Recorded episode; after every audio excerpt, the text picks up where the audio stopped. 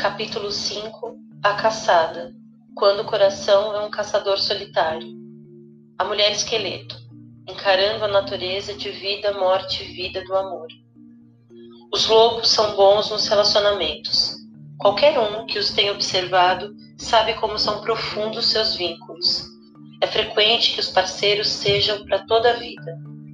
Muito embora entrem em conflito, muito embora exista discórdia, os vínculos entre eles permitem que ultrapassem invernos rigorosos, primaveras abundantes, longas caminhadas, novas ninhadas, antigos predadores, danças tribais e cantos em coro. As necessidades relacionadas dos seres humanos não diferem em nada. Embora a vida instintiva dos lobos inclua a lealdade e vínculos permanentes de confiança e devoção, os seres humanos às vezes enfrentam dificuldades com essas questões. Se quiséssemos usar termos arquetípicos para descrever o que determina os fortes vínculos entre os lobos, poderíamos concluir que a integridade dos seus relacionamentos advém da sua submissão à antiga natureza da vida, morte e vida. A natureza da vida, morte e vida é um ciclo de animação, desenvolvimento, declínio e morte que sempre se faz seguir de uma reanimação. Esse ciclo afeta toda a vida física e todas as facetas da vida psicológica. Tudo, o Sol, as estrelas novas e a Lua, assim como as questões dos seres humanos e as das menores criaturas, como células e átomos, possui essa característica de agitação, hesitação e novamente agitação. Diferentemente dos seres humanos, os lobos não consideram que os altos e baixos da vida, quer de energia, de poder, de alimento, quer de oportunidade, sejam espantosos ou punitivos.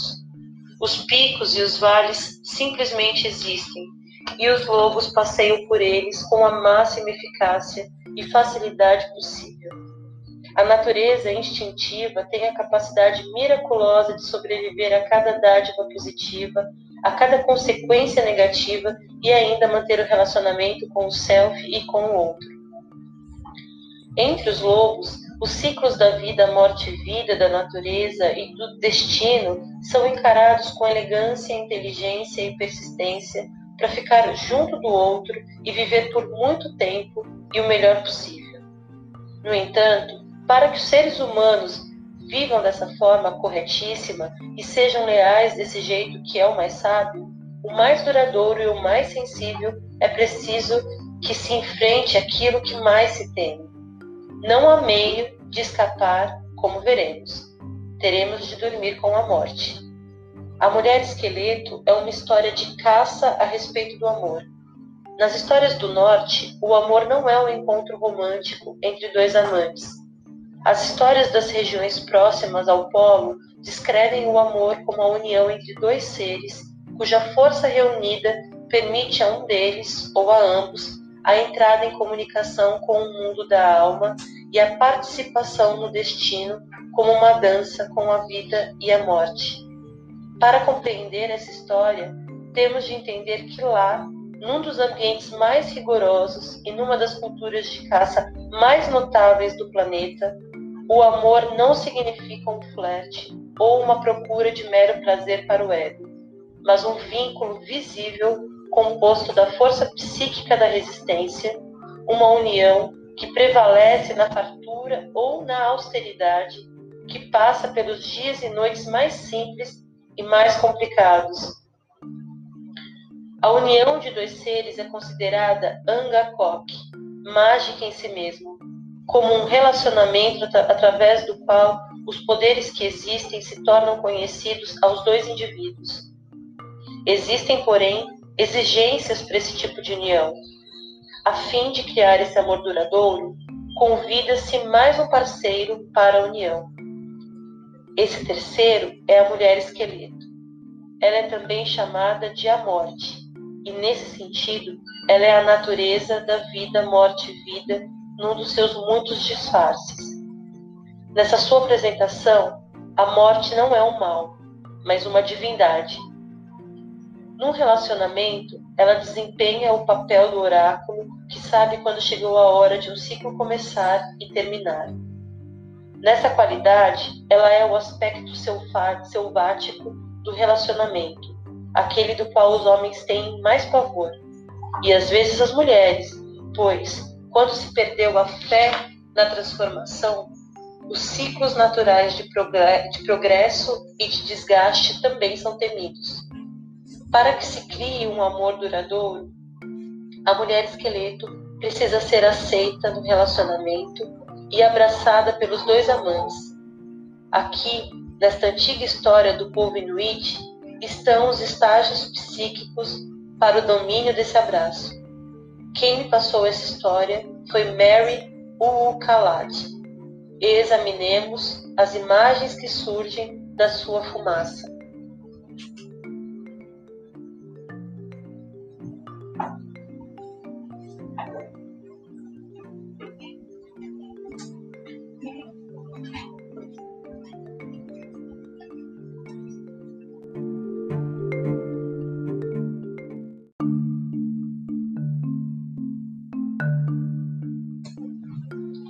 Mulher esqueleto.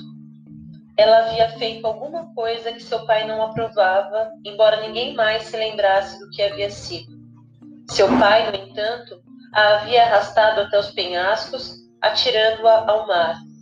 Lá, os peixes devoraram sua carne e arrancaram seus olhos. Enquanto jazia no fundo do mar, seu esqueleto rolou muitas vezes com as correntes. Um dia, um pescador veio pescar. Bem, na verdade, em outros tempos, muitos costumavam vir a essa baía pescar. Esse pescador, porém, estava afastado da sua colônia e não sabia que os pescadores da região não trabalhavam ali sob a alegação de que a enseada era mal assombrada. O anzol do pescador foi descendo pela água abaixo e se prendeu logo em quê? Nos ossos das costelas da mulher esqueleto. O pescador pensou: Opa, agora peguei um grande de verdade, agora peguei um mesmo.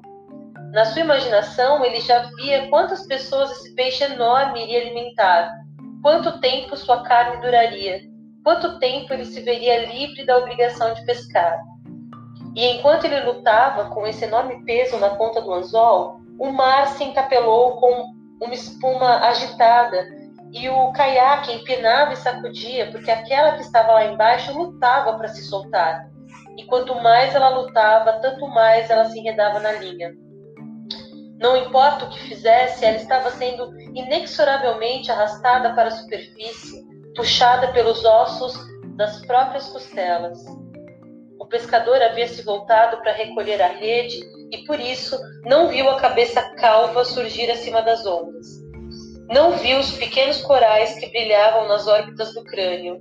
Não viu os crustáceos nos velhos dentes de marfim. Quando ele se voltou com a rede nas mãos, o esqueleto inteiro, no estado em que estava, já havia chegado à superfície e caía suspenso da extremidade do caiaque pelos dentes incisivos. Ah! gritou o homem, e seu coração afundou até os joelhos. Seus olhos se esconderam apavorados no fundo da cabeça e suas orelhas arderam no vermelho forte. Ah! berrou ele, soltando-a da proa com o remo e começando a remar loucamente na direção da terra. Sem perceber que ela estava emaranhada na sua linha, ele ficou ainda mais assustado, pois ela parecia estar em pé, a persegui-lo o tempo todo até a praia. Não importava de que jeito ele desviasse o caiaque, ela continuava ali atrás. Sua respiração formava nuvens de vapor sobre a água e seus braços se agitavam como se quisessem agarrá-lo para levá-lo para as profundezas. Ah! uivava ele quando o caiaque encalhou na praia. De um salto, ele estava fora da embarcação e saía correndo agarrado à vara de pescar. E o cadáver branco da mulher esqueleto ainda preso à linha de pescar, vinha aos solavancos bem atrás dele. Ele correu pelas pedras e ela o acompanhou. Ele atravessou a tundra gelada e ela não se distanciou. Ele passou por cima da carne que havia deixado a secar, rachando-a em pedaços com as passadas dos seus mukluks. O tempo todo ela continuou atrás dele, Na verdade, até pegou um pedaço do peixe congelado enquanto era arrastada. E logo começou a comer porque há muito, muito tempo não se saciava. Finalmente, o homem chegou ao seu iglu, enfiou-se direto no túnel e de quatro engatinhou de qualquer jeito para dentro. Ofegante, soluçante, ele ficou ali deitado no escuro com o coração parecendo um tambor, um tambor enorme. Afinal, estava seguro. Ah, tão seguro, é, seguro. Graças aos deuses, Raven, é, graças a Raven, é. E também a todo o generosa sede na insegurança, afinal. Imaginem quando ele acendeu sua lamparina de óleo de baleia. Ali estava ela, aquilo, jogada num monte no chão de neve, com um calcanhar sobre um ombro, um joelho preso nas costelas, um pé por cima do cotovelo. Mais tarde, ele não saberia dizer o que realmente aconteceu. Talvez a luz tivesse suavizado suas feições. Talvez fosse o fato de ele ser um homem solitário, mas sua respiração ganhou um quê de delicadeza. Bem devagar, ele estendeu as mãos encardidas e, falando baixinho, como a mãe fala com o filho, começou a soltá-la da linha de pescar. Oh, na, na, na. Ele primeiro soltou os dedos dos pés, depois os tornozelos. Oh, na, na, na. Trabalhou sem parar noite adentro, até co cobri-la de peles para aquecê-la, já que os ossos da mulher esqueleto eram iguaizinhos aos de um ser humano. Ele procurou sua pederneira na bainha de couro e usou um pouco do próprio cabelo para acender mais um foguinho. Ficou olhando para ela de vez em quando enquanto passava óleo na preciosa madeira da sua vara de pescar e enrolava novamente sua linha de seda. E ela, no meio das peles, não pronunciava palavra, não tinha coragem, para que o caçador não a levasse lá para fora e a jogasse lá embaixo nas pedras, quebrando totalmente seus ossos. O homem começou a sentir sono, enfiou-se nas peles de dormir e logo estava sonhando. Às vezes, quando os seres humanos dormem, acontece de uma lágrima escapar do olho de quem sonha. Nunca sabemos que tipo de sonho provoca isso, mas sabemos que ou é um sonho de tristeza ou de anseio, e foi isso que aconteceu com o homem. A mulher esqueleto viu o brilho da, da lágrima à luz do fogo e de repente ela sentiu uma sede daquelas. Ela se aproximou do homem que dormia, rangendo e retinindo, e pôs a boca junto à lágrima. Aquela única lágrima foi como um rio, que ela bebeu, bebeu e bebeu até saciar sua sede de tantos anos. Enquanto estava deitada ao seu lado, ela estendeu a mão para dentro, dentro do homem que dormia e retirou seu coração, aquele tambor forte. Sentou-se e começou a batucar dos dois lados do coração. Bom, bom, bom, bom. Enquanto marcava o ritmo, ela começou a cantar em voz alta. Carne, carne, carne, carne, carne, carne. E quanto mais cantava, mais seu corpo se revestia de carne. Ela cantou para ter cabelo, olhos saudáveis e mãos boas e gordas. Ela cantou para ter a divisão entre as pernas e seios compridos o suficiente para se enrolarem e dar calor e todas as coisas de que as mulheres precisam. Quando estava pronta, ela também cantou para despir o homem que dormia e se enfiou na cama com ele, a pele de um tocando a do outro. Ela devolveu o grande tambor, o coração ao corpo dele, e foi assim que acordaram, abraçados um ao outro, enredados da noite juntos, agora de outro jeito, de um jeito bom e duradouro. As pessoas que não conseguem se lembrar de como aconteceu sua primeira desgraça Dizem que ela e, o pescador foram embora e sempre foram bem alimentados pelas criaturas que ela conheceu na sua vida debaixo d'água. As pessoas garantem que é verdade e que só é isso o que sabe.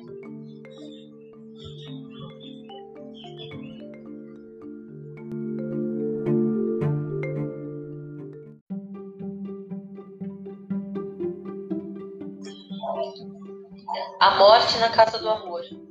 A incapacidade de encarar a mulher esqueleto e de desenredá-la é o que provoca o fracasso de muitos relacionamentos de amor. Para amar é preciso não só ser forte, mas também sábio. A força vem do espírito, a sabedoria da mulher esqueleto. Como vemos na história, se quisermos ser alimentados por toda a vida, precisaremos encarar e desenvolver um relacionamento com a natureza da vida, morte e vida. Quando temos esse tipo de relacionamento, não saímos mais por aí à caça de fantasias, mas nos tornamos conhecedores das mortes necessárias e nascimentos surpreendentes que criam o um verdadeiro relacionamento. Quando encaramos a mulher esqueleto, aprendemos que a paixão não é alguma coisa que se vai obter, mas sim algo gerado em ciclos e distribuído. É a mulher esqueleto que demonstra que uma vida compartilhada, nos fluxos e refluxos, em todos os finais e reinícios, é o que cria um inigualável amor de devoção. Essa história é uma imagem adequada para o problema do amor moderno, o medo da natureza, da vida, morte e vida, em especial do aspecto morte. Em grande parte da cultura ocidental, o personagem original da natureza da morte foi encoberto por vários dogmas e doutrinas, até o ponto em que se separou de vez da sua outra metade, a vida. Fomos ensinados, equivocadamente, a aceitar a forma mutilada de um dos aspectos mais básicos e profundos da natureza selvagem. Aprendemos que a morte é sempre acompanhada de mais morte, isso simplesmente não é verdade. A morte está sempre no processo de incubar uma vida nova, mesmo quando nossa existência foi retalhada até os ossos. Em vez de considerar os arquétipos da morte e da vida como opostos, devemos encará-los juntos, como o lado esquerdo e o direito de um único pensamento. É fato que dentro de um único relacionamento amoroso existem muitos finais. Mesmo assim, de algum modo, em algum ponto, nas delicadas camadas do ser criado, quando duas pessoas se amam, existe um coração e um alento. Enquanto um lado do coração se esvazia, o outro se enche. Quando uma respiração termina, outra se inicia. Se acreditarmos que a força da vida, morte e vida não tem mais nenhum papel depois da morte, não é de se estranhar que alguns seres humanos tenham pavor do compromisso. Eles têm um medo horrível de passar por um final que seja não conseguem suportar a ideia de passar da varanda para os aposentos do interior da casa. Tem medo porque pressentem que lá na copa da casa do amor está sentada a morte, batendo com o dedo no pé do chão, dobrando e redobrando suas luvas. Diante dela está uma lista de tarefas. De um lado os que estão vivendo, do outro os que estão morrendo. Ela pretende terminar seu trabalho, está determinada a manter um equilíbrio. O arquétipo da força da vida, morte e vida é extremamente mal compreendido em muitas culturas modernas. Algumas não entendem mais que a morte é carinhosa e que a vida se renovará com seu auxílio. Em muitos folclores, ela recebe uma atenção sensacionalista. Diz que carrega uma grande foice para ceifar a vida dos que de nada suspeitam, que beija suas vítimas e deixa cadáveres espalhados por onde passa, o que ela os afoga e fica uivando noite adentro. Em outras culturas, porém, como na do leste da Índia e na cultura maia, que tem maior cuidado com o ensino sobre a roda da vida e da morte, a morte abraça os que já estão morrendo, abrandando sua dor e proporcionando alívio. Disse que ela vira o bebê no útero para a posição de cabeça para baixo, a fim de que ele possa nascer. Disse que ela guia as mãos da parteira que abre o caminho para o leite nos seios maternos e que ainda consola quem quer que esteja chorando sozinho. Em vez de criticá-la, quem a conhece em seu ciclo completo respeita sua generosidade e suas missões. Em termos arquetípicos, a natureza da vida, morte e vida é um componente básico da natureza instintiva. Esse componente aparece em todas as mitologias e no folclore do mundo como Dama de la Muerte, a morte, Coatlik, Hel, Besta, Koanin, Baba Yaga, a Dama de Branco, a misericordiosa Beladona e como um grupo de mulheres chamadas pelos gregos de Graiai, as Damas Cinzentas. Desde a Banshee, em sua carruagem feita de nuvens da noite, até a Laranhona, a mulher que chora junto ao rio, desde o anjo sombrio que afaga os seres humanos com a ponta de uma asa, fazendo com que caiam em êxtase, até o fogo fato que aparece quando uma morte é iminente, as histórias estão repletas de remanescentes de antigas encarnações da deusa da vida, morte e vida. Grande parte do nosso conhecimento da natureza da vida, morte e vida é contaminada pelo nosso medo da morte. Portanto, nossa capacidade para acompanhar os ciclos da natureza da vida, morte e vida é muito frágil. Essas forças não fazem nada a nós. Elas não são ladrões que nos roubam aquilo que prezamos. Essa natureza não é um motorista irresponsável que destrói o que valorizamos e foge em alta velocidade. Não, não. As forças da vida, morte e vida fazem parte da nossa própria natureza, como uma autoridade interna que sabe os passos, que conhece a dança da vida e da morte. Ela é composta pelas partes de nós mesmas que sabem quando algo pode e deve nascer e quando ele deve morrer. Trata-se de um mestre profundo. Se ao menos aprendermos seu ritmo. Perdão. Trata-se de um mestre profundo, se ao menos aprendermos seu ritmo. Rosário, Castelha... Rosário Castelhanos, poeta e mística mexicana, escreve acerca da entrega às forças que governam a vida, morte e vida. Dá-me la muerte que me falta. Dá-me a morte que preciso. Os poetas compreendem que não há nada de valor sem a morte. Sem a morte não há lições. Sem a morte não há o fundo escuro contra o qual o diamante cintila. Enquanto aqueles que são iniciados não têm medo da morte, a cultura muitas vezes nos incita a jogar a mulher esqueleto pelo penhasco abaixo. Não só por ela ser apavorante, mas também porque demora muito para que aprendamos a lidar com ela. Um mundo desalmado estimula cada vez maior rapidez na procura desenfreada daquele único filamento que parece ser aquele que arderá imediatamente e para sempre. No entanto, o milagre que estamos procurando leva tempo tempo para encontrá-lo, tempo para trazê-lo à vida. A busca moderna pela máquina do movimento perpétuo equivale à busca de uma máquina de amor perpétuo. Não surpreende que as pessoas que tentam amar fiquem confusas e atormentadas, e que, como na história dos sapatinhos vermelhos de Hans Christian Andersen, dancem loucamente, incapazes de parar com a agitação frenética e passem rodopiando direto pelas coisas que no fundo do coração elas mais prezam. Existe, porém, outra maneira melhor que leva em consideração as fraquezas, os medos e as singularidades do ser humano. E como ocorre com tanta frequência nos ciclos da individuação, a maioria de nós simplesmente se depara com ela por acaso.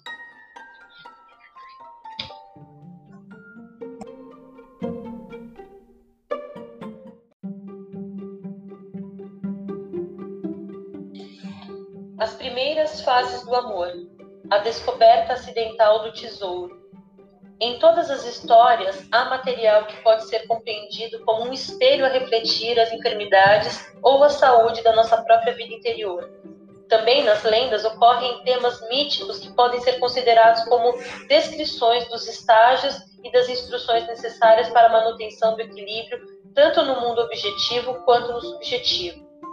Embora pudéssemos interpretar a história da mulher esqueleto como símbolo dos movimentos dentro de uma única psique, creio que essa história tem seu maior valor quando é compreendida como uma série de sete tarefas que ensinam uma alma a amar outra profundamente. São elas a descoberta de outra pessoa como uma espécie de tesouro espiritual, muito embora a princípio não se perceba exatamente o que foi encontrado. Em seguida, na maioria dos relacionamentos, vem a caça e a tentativa de ocultação, um tempo de esperanças e receios para os dois lados. Depois vem a tarefa de desenredar e compreender os aspectos da vida, morte e vida, do relacionamento e a compaixão dessa tarefa. Segue-se a confiança que gera o relaxamento, a capacidade de descansar na presença do outro e da sua boa vontade, acompanhada de um período de compartilhamento de sonhos futuros, bem como de tristezas passadas, sendo esse o início da cura de ferimentos arcaicos relacionados ao amor.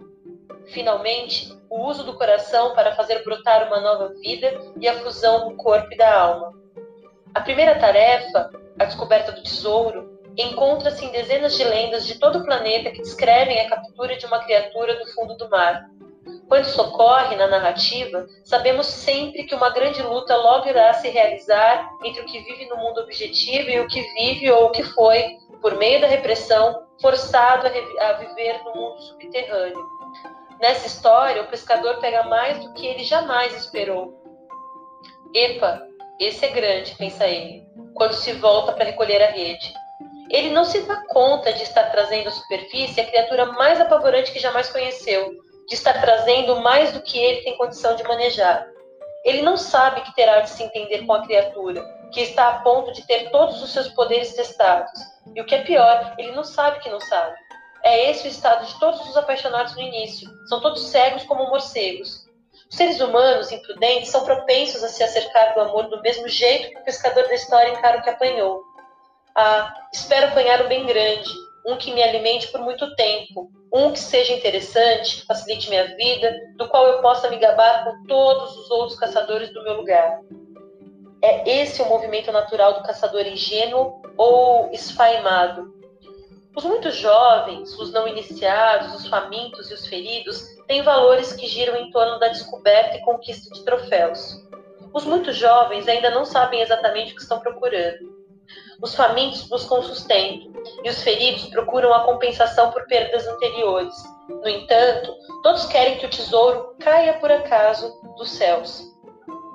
Quando estamos na, na companhia das grandes forças da psique, nesse caso da mulher da vida, morte e vida, e se somos ingênuos, então, sem dúvida, vamos receber mais do que o que estávamos procurando. É muito frequente que nos entreguemos à fantasia de que seremos alimentados a partir da natureza profunda, por meio de um caso de amor, um emprego ou de dinheiro, e esperamos que essas rações durem muito tempo. Preferíamos não ter de trabalhar mais. Na realidade, há ocasiões nas quais gostaríamos de receber alimento sem realizar muito. No fundo, sabemos que nada de valor jamais surge dessa maneira mas temos esse desejo assim mesmo. Ficar deitado inerte, apenas sonhando com um amor perfeito, é fácil. É uma espécie de anestesia da qual talvez não nos recuperemos nunca, a não ser para agarrar impiedosamente algo de valor, apesar de estar além da nossa percepção. Para os ingênuos e os feridos, o milagre dos caminhos da psique está em que, mesmo que você não se empenhe muito, que você seja irreverente, que não tenha essa intenção, que realmente nem esperasse por isso, que não queira, que não se sinta digno, que não se sinta pronto, você de qualquer jeito irá topar, por acaso, com o tesouro. Depois, cabe à sua alma a tarefa de não ignorar o que veio à tona, de reconhecer o tesouro pelo que ele for, não importando o quanto sua apresentação for inusitada, e de refletir com cuidado acerca do que fará em seguida. A imagem do pescador tem algum simbolismo arquetípico, em comum com a do caçador, e as duas representam, entre muitas coisas, os elementos psicológicos dos seres humanos que procuram saber, que lutam para nutrir o self por meio da fusão com a natureza instintiva.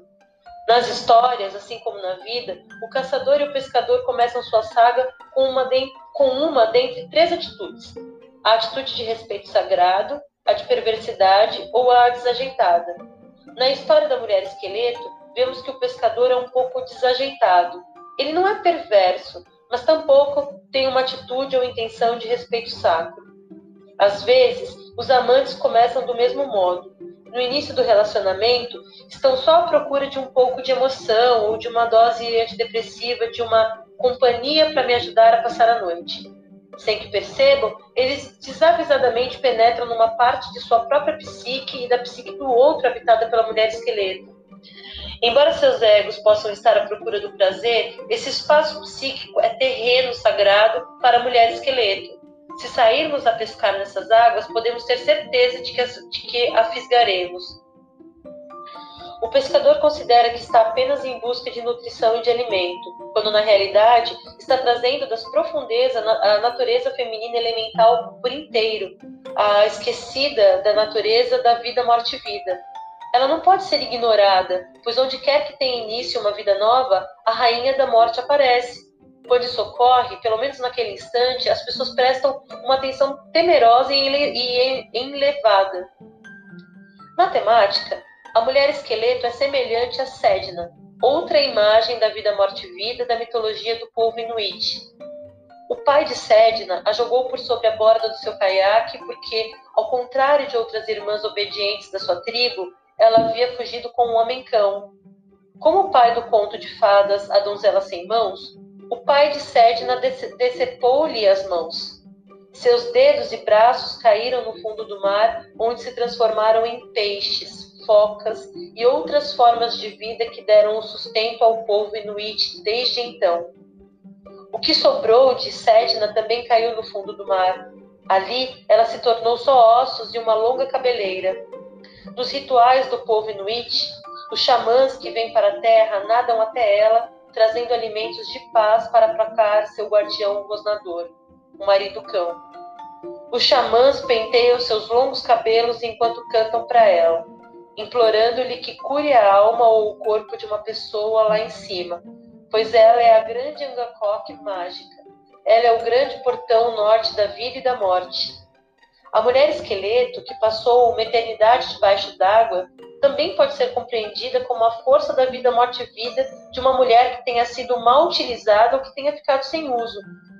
Em sua forma essencial exumada, ela governa a capacidade intuitiva e emotiva de completar os ciclos vitais de nascimentos e encerramentos, de lamentações e festejos. Ela é a que observa as coisas. Ela sabe dizer quando chegou a hora de um lugar, uma coisa, um ato, um grupo ou um relacionamento morrer. Esse dom, essa sensibilidade psicológica, aguarda aqueles que se disponham a soerguê-la ao nível do consciente pelo ato de amar o outro. Uma parte de cada mulher e de cada homem resiste ao reconhecimento de que a morte deve participar de todos os relacionamentos de amor. Nós fingimos que podemos amar sem que morram nossas ilusões acerca do amor. Fingimos que podemos prosseguir sem que morram nossas expectativas superficiais. Fingimos que podemos ir em frente e que nossas emoções preferidas nunca morrerão. No amor, porém, em termos psíquicos, tudo é dissecado. Tudo. O ego não quer que isso ocorra. No entanto, é assim que deve ser. E a pessoa provida de uma natureza profunda e selvagem é inegavelmente atraída pela tarefa. O que morre? As ilusões, as expectativas, a voracidade de querer tudo, de querer que tudo seja só lindo, tudo isso morre. Como o amor sempre provoca uma descida até a natureza da morte, podemos perceber porque é preciso grande poder sobre si mesmo e plenitude de alma para assumir esse compromisso. Quando uma pessoa se dedica a amar, ela também está se dedicando a ressuscitar a mulher esqueleto e todos os seus ensinamentos. O pescador na história demora para perceber a natureza do que fisgou. Isso vale para todo mundo a princípio. É difícil, é difícil perceber o que se está fazendo quando se está pescando no inconsciente. Quando se é inexperiente, não se sabe que lá no fundo vive a natureza da morte. Quando descobrimos que é com ela que estamos tratando, nosso primeiro impulso é o de jogá-la de volta. Passamos a ser como os pais que lançam suas filhas rebeldes para fora do caiaque e para o fundo do mar. Sabemos que os relacionamentos às vezes vacilam quando passam do estágio esperançoso para o estágio de encarar o que realmente está preso no anzol. Isso vale tanto para o relacionamento entre a mãe e o bebê de um ano e meio, quanto para os pais e o filho adolescente, para as amizades e para os relacionamentos amorosos de uma vida inteira ou ainda muito recentes. A ligação iniciada com toda boa vontade oscila e balança, às vezes até cambaleia, quando o estágio de enamoramento se encerra. Depois, em vez da encenação de uma fantasia, começa a sério um relacionamento mais desafiador, e toda a nossa experiência e habilidade precisam ser postas em ação.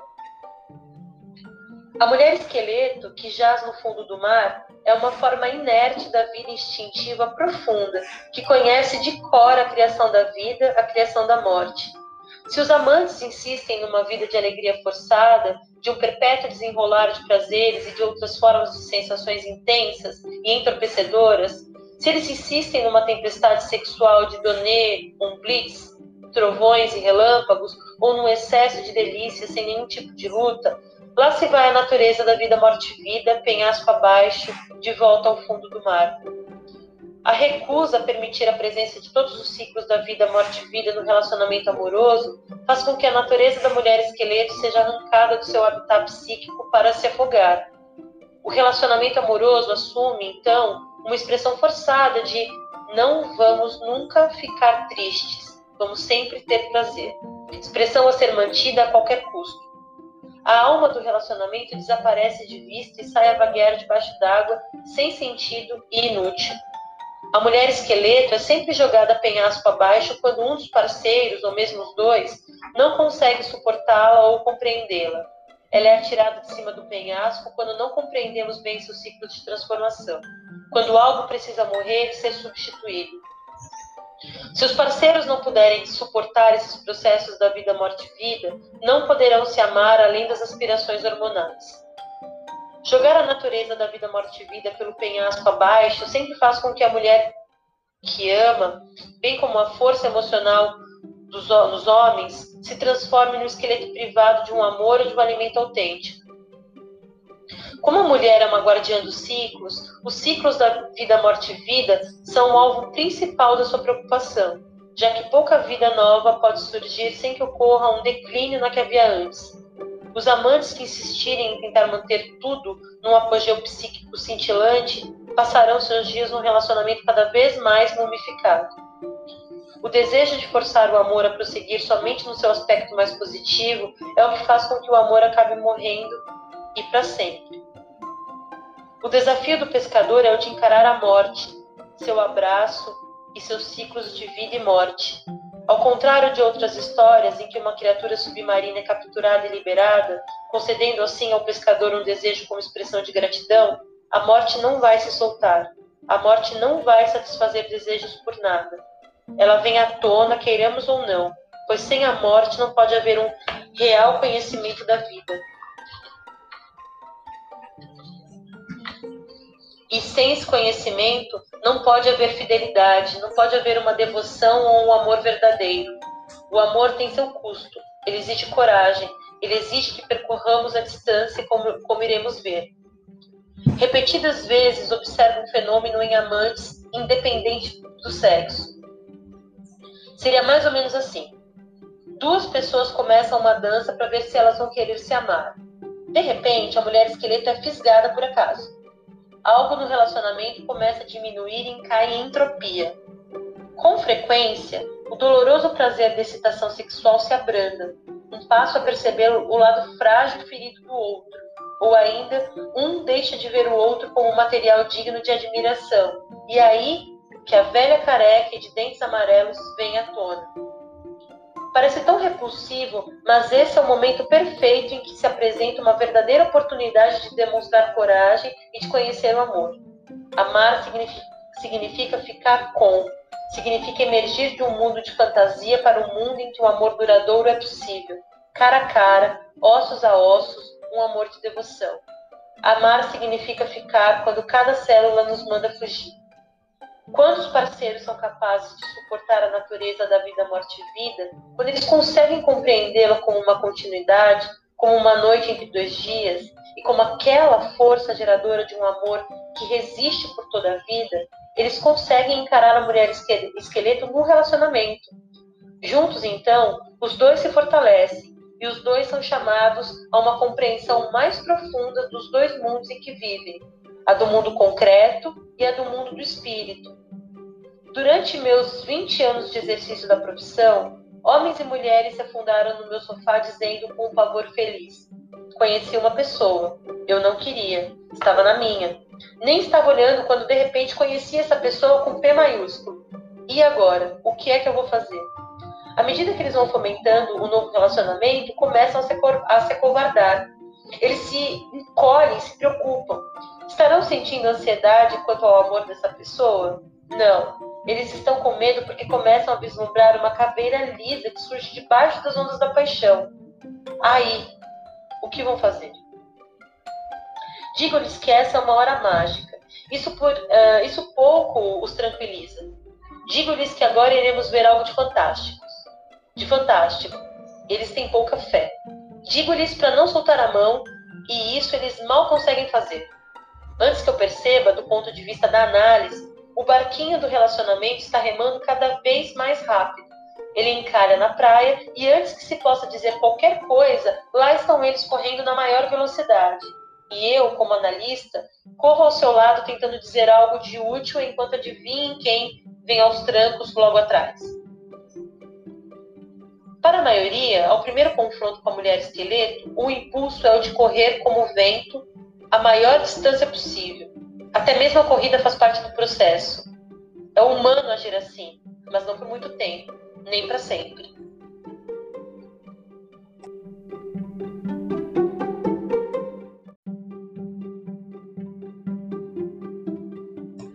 A perseguição e a tentativa de se ocultar. A natureza da morte tem o estranho hábito de surgir nos casos de amor exatamente no instante em que temos a sensação de ter conquistado alguém, exatamente quando sentimos que fisgamos um peixe grande. É então que a natureza da vida, morte e vida vem à tona e deixa todo mundo apavorado. É nesse estágio que se desenvolve mais o pensamento tortuoso a respeito dos motivos pelos quais o amor não pode, não deve e não vai dar certo para qualquer das partes interessadas. É nesse estágio que as pessoas se enfurnam na toca.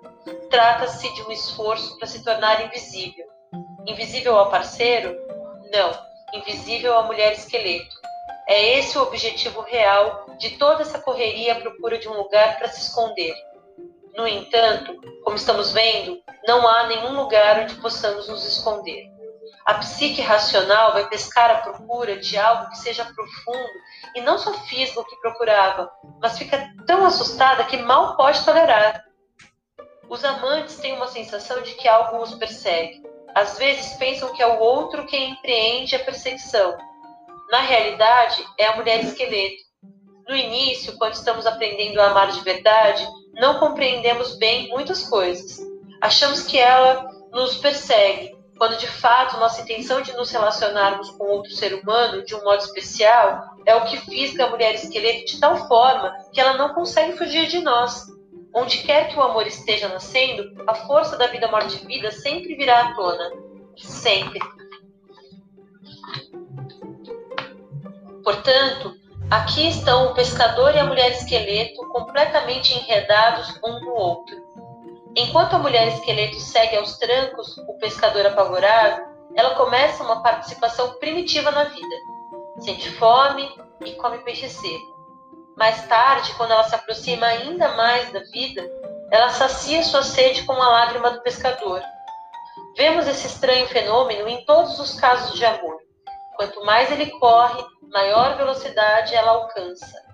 Quando um parceiro ou outro tenta fugir do relacionamento, esse relacionamento paradoxalmente recebe mais vida. Quanto mais vida é gerada, mais assustado fica o pescador. E quanto mais ele corre, mais vida se cria. Esse fenômeno é uma das principais tragicomédias da vida. Uma pessoa vivendo uma situação semelhante sonhou que conhecia uma mulher amante cujo corpo macio se abria como um armário. Dentro do corpo havia embriões pulsantes e reluzentes, adagas em prateleiras gotejando sangue e sacos repletos com o primeiro verde da primavera. Foi concedido um longo silêncio a essa pessoa, pois esse foi um sonho com a natureza da vida, morte e vida. Esses vislumbres no interior da mulher esqueleto fazem com que os aprendizes do amor peguem suas varas de pescar e saiam por aí a, a toda, esforçando-se para se distanciar dela o máximo possível. A mulher esqueleto é imensa e misteriosa. Sua luminosidade é deslumbrante. Em termos psíquicos, ela se estende de um horizonte ao outro e desde o céu até o inferno. Ela é grande demais para se abraçar. Mesmo assim, não é de surpreender que as pessoas corram para abraçá-la. O que se teme pode fortalecer, pode curar. A fase de correr e de se esconder é o período no qual os amantes tentam racionalizar seu medo dos ciclos de amor da, da vida, morte e vida. Eles dizem: posso me dar melhor com outra pessoa. Não quero renunciar a meu. Preencha a lacuna. Não quero mudar minha vida. Não quero encarar minhas feridas nem as de ninguém mais. Ainda não estou pronto ou ainda, não quero ser transformado sem primeiro saber nos ínfimos detalhes como vou ficar e sentir depois. É uma fase em que os pensamentos ficam todos confusos, quando se quer procurar um abrigo a todo custo e quando o coração bate, não tanto por amar ou por se sentir amado, quanto por um terror humilhante, ser encurralado pela morte.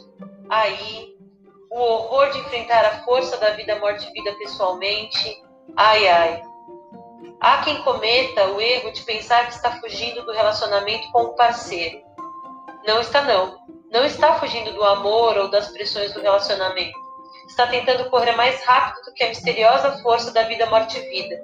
A psicologia diagnostica essa situação como medo da intimidade, medo do envolvimento. No entanto, esses são apenas sintomas. A questão mais profunda é de descrença e desconfiança. Aqueles que fogem sempre temem viver de fato de acordo com os ciclos da natureza selvagem. Pois nesse ponto, a morte persegue o homem pelas águas, cruzando a fronteira entre o inconsciente e a terra firme da mente consciente. A psique consciente percebe o que fisgou e tenta desesperadamente correr mais do que a presa. Constantemente agimos assim nas nossas vidas. Algo de apavorante mostra sua cara.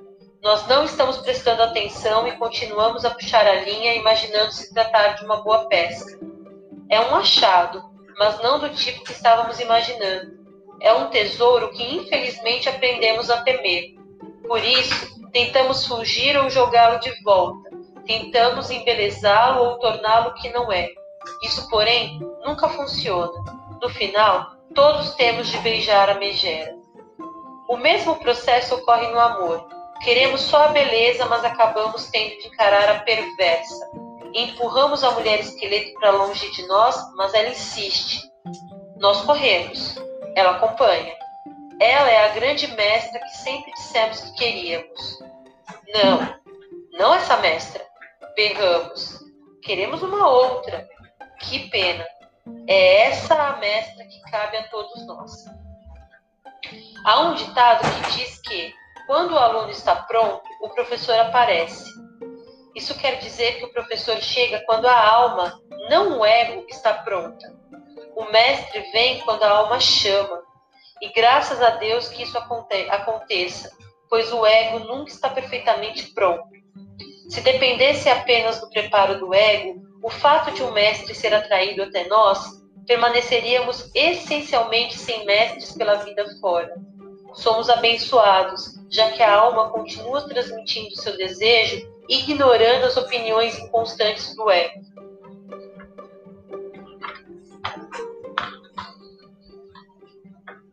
Quando as coisas ficam enredadas e assustadoras nos relacionamentos amorosos, as pessoas receiam que um fim esteja próximo mas isso não é verdade. Como se trata de uma questão arquetípica e como a mulher esqueleto realiza o trabalho do destino, espera-se que o herói saia correndo pelo horizonte afora. Espera-se que a morte o acompanhe de perto. Espera-se que o aprendiz diamante se enfie na sua choupana, ofegante e aquejante, com a esperança de estar são e salvo. E espera-se que a mulher esqueleto consiga também entrar nesse abrigo seguro. Espera-se que ele desemaranhe e assim por diante. Nos namoros modernos, a ideia de dar um tempo é semelhante ao pequeno iglu do pescador, lugar onde ele se sente em segurança. Às vezes, esse medo de enfrentar a natureza da morte é desvirtuado, transformando-se numa atitude de fuga da raia, na tentativa de manter apenas aspecto, os aspectos agradáveis do relacionamento, deixando de lado o vínculo com a mulher esqueleto. Isso nunca funciona. Essa atitude provoca extrema ansiedade no parceiro que não está dando um tempo, pois ele próprio está disposto a se encontrar com a mulher esqueleto. Ele se preparou, se fortaleceu e está tentando manter seus temores sob controle. E agora, no exato instante em que está pronto para decifrar o mistério, no momento em que um ou outro está prestes a batucar no coração e conjurar uma vida juntos, um dos parceiros grita: ainda não, ainda não. Ou não, nunca, nunca. Há uma enorme diferença entre a necessidade de solidão e renovação e o desejo de dar um tempo para evitar a inevitável ligação com a mulher esqueleto no entanto, a ligação no seu sentido de aceitação da natureza, da vida, morte e vida, e de permuta com ela, é o passo seguinte na direção de um fortalecimento da nossa capacidade para amar. Aqueles que entram num relacionamento, com ela conquistarão um duradouro talento para o amor. Aqueles que se recusarem não conquistarão nada. Não há como evitar isso. Todos os ainda não estou pronto, todos os preciso de tempo, são compreensíveis por um curto período. A verdade é que não existe a sensação de estar completamente pronto ou de ser aquela a hora certa. Como acontece em qualquer mergulho no inconsciente, chega uma hora em que simplesmente torcemos que dê certo, apertamos o nariz e saltamos no abismo. Se não fosse assim, não teríamos precisado criar a palavra herói, heroína ou coragem. É preciso realizar o trabalho do aprendizado da natureza da vida, morte e vida. Rejeitada, a mulher esqueleto afunda para debaixo d'água, mas ela surgirá novamente e sairá no nosso encalço insistente. É essa a sua função. A nossa função é de aprender se quisermos amar. Não há como evitar esse aprendizado. O trabalho de abraçá-lo é uma tarefa. Sem uma tarefa desafiadora, não pode haver transformação. Sem uma tarefa, não há uma satisfação verdadeira. Amar os prazeres é fácil. Já amar de verdade exige um, exige um herói que consiga controlar seu próprio medo. Admite-se que muitas pessoas mesmo alcancem esse estágio de fugir e se esconder. Algumas, infelizmente, voltam sempre a ele. A entrada na toca está marcada com sucos desesperados.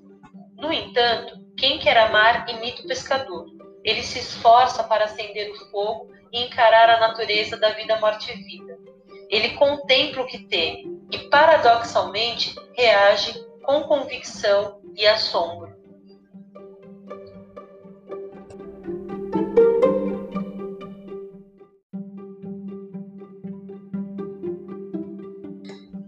Desembaraçando o esqueleto. A história da mulher esqueleto é uma dentre muitas histórias universais de teste do pretendente. Numa história desse tipo, os amantes precisam provar sua boa intenção e seu poder, demonstrando geralmente que têm os corrones ou ovários para encarar alguma força luminosa mais poderosa e assustadora. Embora aqui a estejamos chamando de natureza da vida, morte e vida, outros poderiam chamá-la de um aspecto do self ou de espírito do amor, e ainda outros de Deus, de gratia, um, um espírito de energia ou de uma infinidade de nomes. O pescador demonstra sua boa intenção, sua força e seu envolvimento crescente com a mulher esqueleto ao desemaranhá-la, ele olha para ela toda dobrada para um lado para o outro e vê nela um vislumbre de algo. Ele nem sabe de quê. Ele havia fugido dela, ofegante e soluçante. Agora ele cogita tocar nela. Só por existir, ela de algum modo está tocando o coração do pescador. Quando compreendermos a solidão da natureza da vida, morte e vida, que é constantemente rejeitada, embora não por culpa sua, então talvez possamos nos sentir tocados pelo seu sofrimento. Se for ao amor que estivermos nos dedicando, muito embora nos sintamos apreensivos ou assustados, estaremos dispostos a desembaraçar a linha dos ossos da natureza da morte.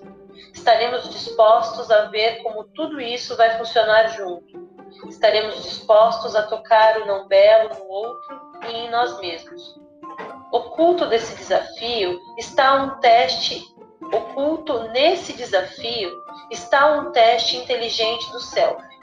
Ele se encontra, em termos mais claros, nos pontos em que o belo assume a aparência de feio com o objetivo de pôr à prova a personalidade de alguém. Na história, diamantes, rubis e pérolas, uma enteada bondosa, porém maltratada, puxa a água do poço para, para um desconhecido rico e recebe a recompensa de verter diamantes, rubis e pérolas da boca, quando fala. A madrasta manda que suas filhas preguiçosas fiquem junto ao mesmo poço e atendam ao rico desconhecido. Dessa vez, porém, aparece uma desconhecida esfarrapada.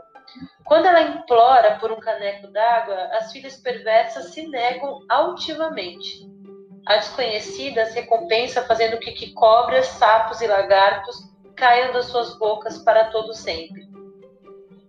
Na justiça dos contos de fadas, assim como na psique profunda, a gentileza no trato com aquilo que parece inferior é recompensada pelo bem e a recusa a fazer o bem a quem não é belo é censurada e castigada. O mesmo ocorre nos importantes estados emocionais, como no amor. Quando nos superamos para tocar o não belo, somos recompensados. Quando desfazemos do não belo, somos isolados da vida e deixados desamparados. Para alguns, é mais fácil ter pensamentos mais elevados, mais belos e tocar aquilo que decididamente nos transcende do que tocar, ajudar e apoiar o que não é tão positivo. Ainda mais, como a história ilustra, é fácil rejeitar o não belo e ainda ter uma sensação enganosa de correção. É esse o problema de amor no trato com a mulher esqueleto. O que é o não belo? Nosso próprio anseio secreto de sermos amados é o não belo. Desamar e mal amar são o não belo. Nossa negligência na lealdade, na devoção, não é bela.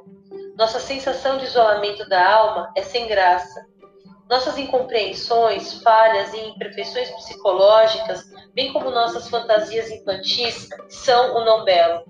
Além disso, a natureza da vida, morte e vida, que dá à luz, destrói, incuba e dá à luz novamente, é considerada nas nossas, nas nossas culturas o não belo. Desemaranhar a mulher esqueleto é compreender esse erro conceitual e corrigi-lo. Desemaranhar a mulher esqueleto é compreender que o amor não significa apenas velas tremeluzentes e plenitude. Desemaranhar a mulher esqueleto significa que encontramos o entusiasmo em vez do medo nas trevas da regeneração. Significa um bálsamo para velhas feridas significa modificar nosso jeito de ver e de ser, de modo a refletir a saúde da alma em vez da sua penúria. Para amar, tocamos a mulher ossuda, primitiva e não tão bela, decifrando para nós mesmos o sentido da natureza da vida, morte e vida, devolvendo-lhe o estado natural, permitindo que volte a viver. Não é suficiente puxar o inconsciente até a superfície, nem mesmo arrastá-lo por acaso até dentro de casa. Sentir medo ou desdém do inconsciente por muito tempo impede o avanço do amor. Desemaranhar a mulher esqueleto é começar a quebrar o encanto, ou seja, o medo de sermos consumidos, de morrermos para sempre.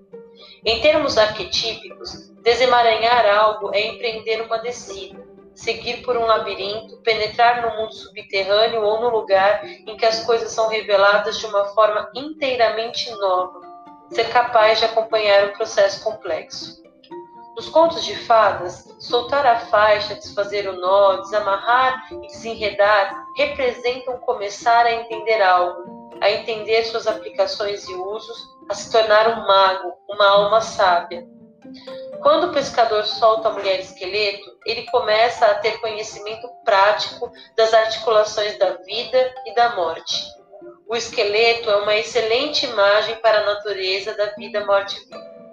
Como imagem psíquica, o esqueleto é composto de centenas de peças compridas e redondas, grandes e pequenas, de formato estranho, em permanente relação harmoniosa umas com as outras.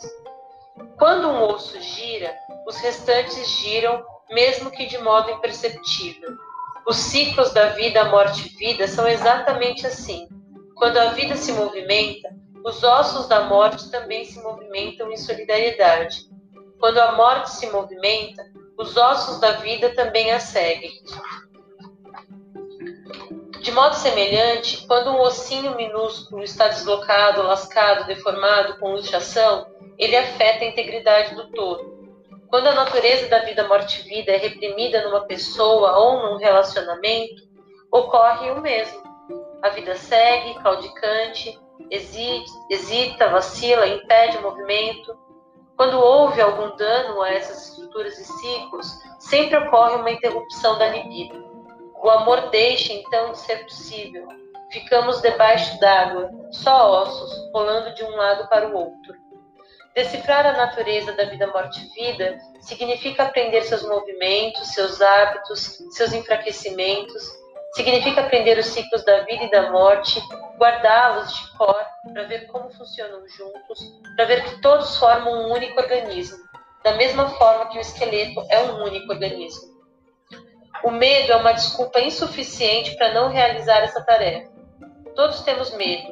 O medo não é nenhuma novidade. Quem está vivo tem medo. Entre o povo inuit, o corvo é o trickster, é o trickster. Em seu lado não desenvolvido, ele é uma criatura voltada para o apetite.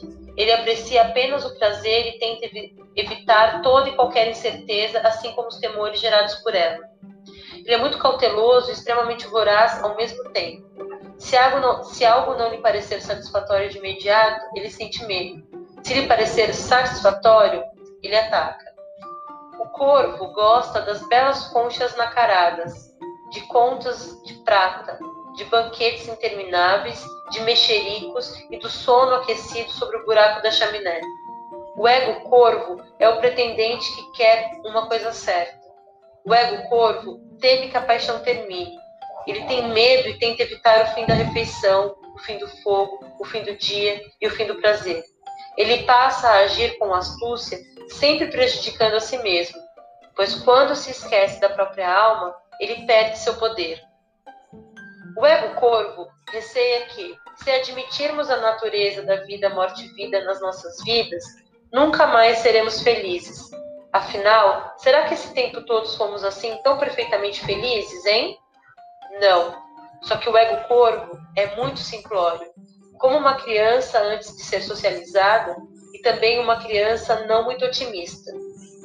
Ele é mais como uma criança que passa o tempo todo observando para ver qual é a fatia maior, qual é a cama, qual é qual cama é a mais macia, perdão, qual namorado é o mais bonito. Três aspectos diferenciam a vida a partir da alma da vida a partir do ego apenas eles são a capacidade de pressentir novos caminhos e de aprendê-los, a tenacidade necessária para atravessar uma fase difícil e a paciência para aprender o amor profundo com o tempo. O ego corvo, no entanto, tem uma queda e uma predisposição para evitar o aprendizado.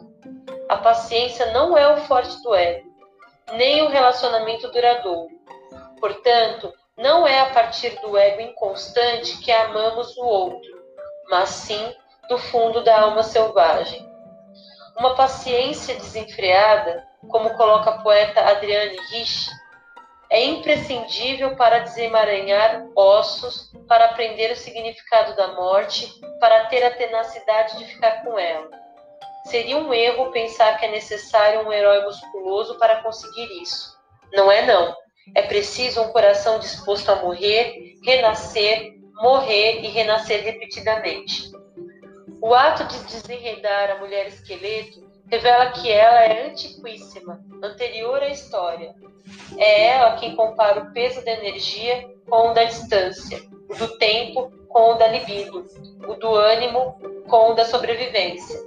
Ela medita, ela examina, ela considera e depois age a fim de investi-lo com uma, com uma centelha ou duas, ou com uma chama repentina de fogo grego, ou ainda ela o abafa, soca ou o extingue totalmente. Ela sabe o que é preciso, ela sabe quando chegou a hora. Na tarefa de desembaraçá-la, adquirimos a capacidade de pressentir o que virá depois, de compreender melhor como se relacionam todos os aspectos da psique da natureza, como podemos participar. Desembaraçá-la é conquistar o conhecimento articulado do próprio self e do outro. Significa reforçar nossa capacidade para acompanhar as fases, os projetos, as eras de incubação, nascimento e transformação em paz e com a maior graça possível. Portanto, nesse sentido, um parceiro que de início foi muito ingênuo acerca do amor vai ficando muito melhor sobre esse aspecto por ter observado essa mulher esqueleto e por ter arrumado seus ossos.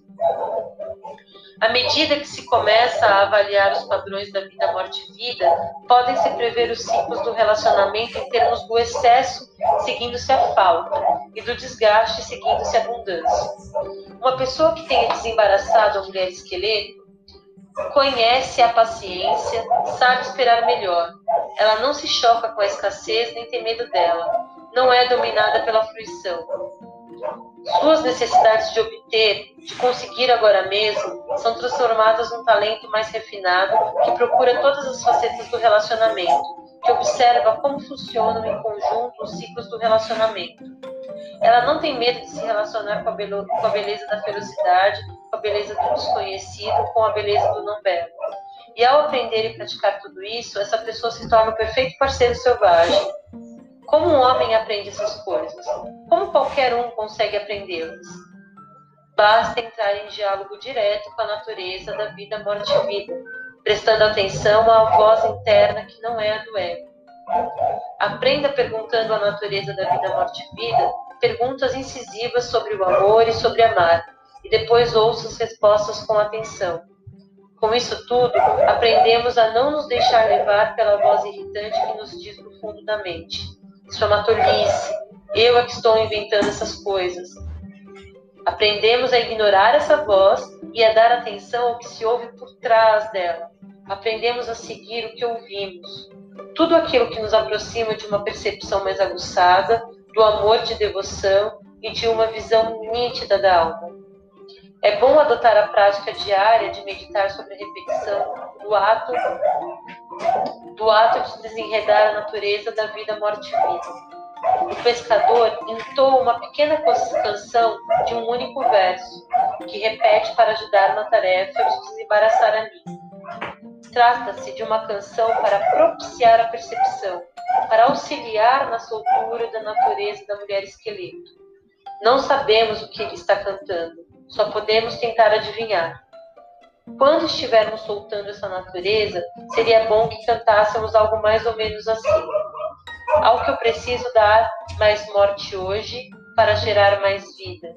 O que eu sei que precisa morrer, mas hesito em permitir que socorra. O que precisa morrer em mim para que eu possa amar? Qual é a não beleza que eu temo? Que utilidade pode ter para mim hoje o poder do não belo? O que deveria morrer hoje? O que deveria viver? Qual vida tenho medo de dar à luz? Se não for agora, quando? Se entoarmos a canção da consciência, até sentirmos o, ar, o ardor da verdade, estaremos lançando uma labareda para dentro das trevas da psique, de modo a poder, a poder ver o que estamos fazendo. O que realmente estamos fazendo não o que queremos pensar que estamos fazendo. É assim que se desenredam nossos sentimentos e tem início a compreensão dos motivos pelos quais o amor e a vida devem ser vividos a partir dos ossos. Para encarar a mulher esqueleto, ninguém precisa assumir o papel do herói intergaláctico, entrar em conflito armado, nem mesmo arriscar a vida na selva. Basta que se queira desemaranhá-la.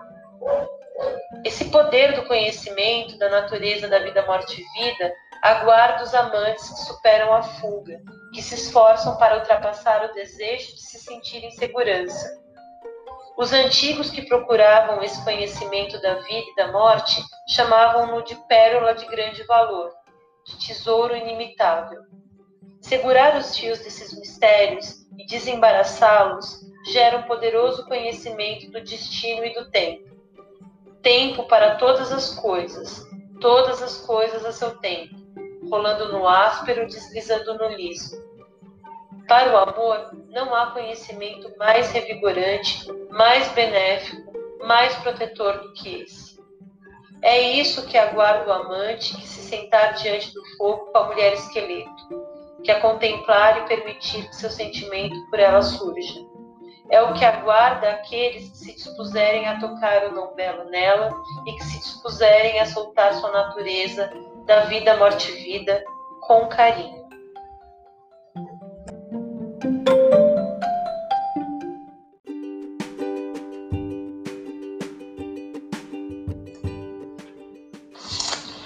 O sono da confiança.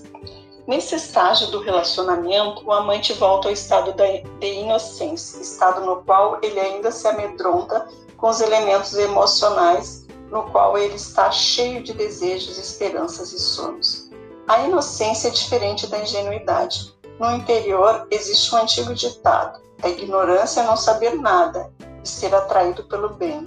A inocência é saber tudo e ainda assim ser atraído pelo bem. Vejamos até onde chegamos. O pescador-caçador trouxe a natureza da vida, morte e vida para a superfície.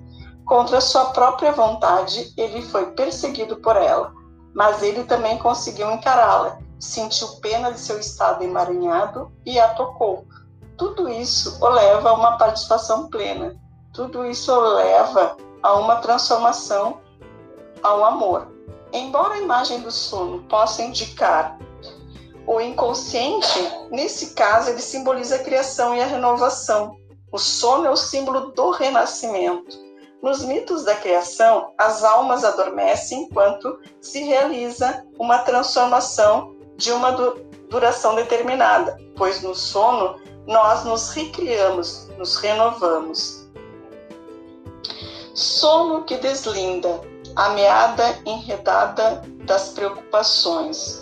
O sono é o banho reparador do trabalho doloroso, o bálsamo das almas feridas, o segundo prato na mesa do, da grande natureza, o principal alimento do festim da vida. Shakespeare, Macabé 2, 2:36. Se tivéssemos a possibilidade de ver a pessoa viva mais calejada, a mais cruel a, e impiedosa durante o sono ou no instante em que acorda, veríamos essa pessoa por um momento como o espírito não conspurcado, a pura inocência, no sono, no sono, somos devolvidos mais uma vez a um estado de doçura. No, sonos, no sono, nos refazemos. Somos recriados de dentro para fora, novos em folhas, como inocentes. Esse estado de sábia inocência é alcançado quando descartamos o cinismo e as atitudes defensivas e voltamos a mergulhar no estado de deslumbramento que vemos na maioria dos seres humanos que são muito jovens e em muitos que são bem velhos. É a prática de se olhar com os olhos de um espírito sábio e amoroso, em vez de olhar com os do cão açoitado, da criatura coada, da boca acima do estômago, do ser humano ferido e irritado. A inocência é um estado que se renova quando dormimos. Infelizmente, são muitos os que a deixam de lado junto à colcha ao acordar. Seria melhor se sempre trouxéssemos conosco uma inocência alerta e apertássemos junto ao corpo para sentir seu calor. Embora, a princípio, a volta a esse estado possa exigir que eliminemos anos de pontos de vista desgastados, décadas de meticulosa construção de amoradas, desumanas, uma vez que voltemos a ele. Nunca mais precisaremos indagar por ele, escavar a sua procura. Voltar a uma inocência alerta não exige tanto esforço como demover um monte de tijolos de um lugar para outro, mas sim que ficamos parados o tempo suficiente para que o Espírito nos encontra. Disse que tudo o que procuramos também está à nossa procura, que se ficarmos bem quietos, o que procuramos nos encontrará. Ele estará esperando por nós há muito tempo. Depois que ele aparecer, não devemos fugir. Descansemos. Vejamos o que acontece em seguida. É esse o jeito de se aproximar da natureza da morte, não com astúcia e esperteza, mas com a confiança do espírito. O termo inocente é muitas vezes usado para indicar uma pessoa sem conhecimento, um simplório. No entanto, a origem da palavra inocente de dano ou de lesão. Em espanhol, a palavra inocente descreve uma pessoa que tenta não prejudicar o outro, mas que também é capaz de curar qualquer lesão ou dano causado a si mesmo. La inocenta é, uma, é com frequência o um nome dado a uma curandeira, uma benzedeira, a que cura os outros de lesões ou danos. Ser inocente significa ser capaz de ver com nitidez qual é o problema e corrigi-lo. Essa, essas são as poderosas imagens por trás da inocência. Ela é considerada não só uma atitude de evitar o dano aos outros ou a próprio self, mas também a capacidade de curar e recuperar a si mesma e aos outros. Pense nisso. Imagine as vantagens para todos os ciclos do amor. Através da imagem do sono inocente, o pescador confia o suficiente na natureza da vida, morte e vida, para repousar e se revitalizar na sua presença. Ele está entrando numa transição que o levará a um conhecimento mais profundo, a um estágio superior de maturidade. Quando os amantes entram nesse estado, eles estão se entregando às forças interiores, aquelas que possuem confiança, fé e o profundo poder da inocência. Nesse sono espiritual, o amante confia que a tarefa de sua alma, sua alma será realizada, serão realizadas nele, e que tudo será como deve ser. Ele dorme o sono dos sábios, em vez do sono dos prudentes. Existe uma prudência que é verdadeira, quando o perigo está perto.